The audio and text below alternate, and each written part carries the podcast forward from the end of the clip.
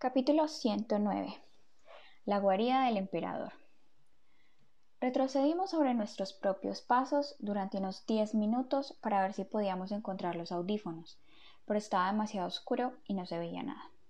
Teníamos que agarrarnos de las camisetas y caminar en fila india para no tropezar el uno con el otro. Era como si alguien hubiese vertido tinta negra a nuestro alrededor. Es inútil, dijo Henry. Podría estar en cualquier parte. A lo mejor podríamos volver con una linterna, contestó Amos. No, no pasa nada, dije. Mejor regresemos. Gracias de todos modos. Volvimos hacia los maizales y los cruzamos hasta que vimos de nuevo la parte de atrás de la pantalla gigante.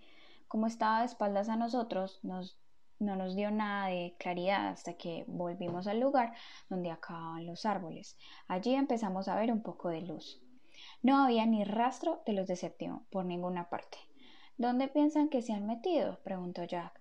Habrán vuelto a las caravanas de comida, contestó Amos. Se pensarán que vamos a molestar. ¿Vamos a molestar? preguntó Henry. Todos me miraron. Negué con la cabeza. Ok, dijo Amos. Pero oye, pequeñín, no vuelvas a pasearte solo por ahí, ¿ok? Si necesitas ir a alguna parte, dínoslo y te acompañaremos. Ok, contesté. Al acercarnos a la pantalla, oí Iba un pastor por el monte solo, y olía el algodón de azúcar, uno de los puestos que había junto a las caravanas de comida. Había un montón de chicos pululando por allí, así que me tapé la cabeza con lo que quedaba de la sudadera y miré al suelo, con las manos en los bolsillos, mientras pasábamos entre la gente. Hacía mucho tiempo que no salía a la calle sin los audífonos, y era como estar a muchos kilómetros bajo el suelo. Me sentía como en esa canción que me cantaba Miranda, Control de tierra a comandante Tom.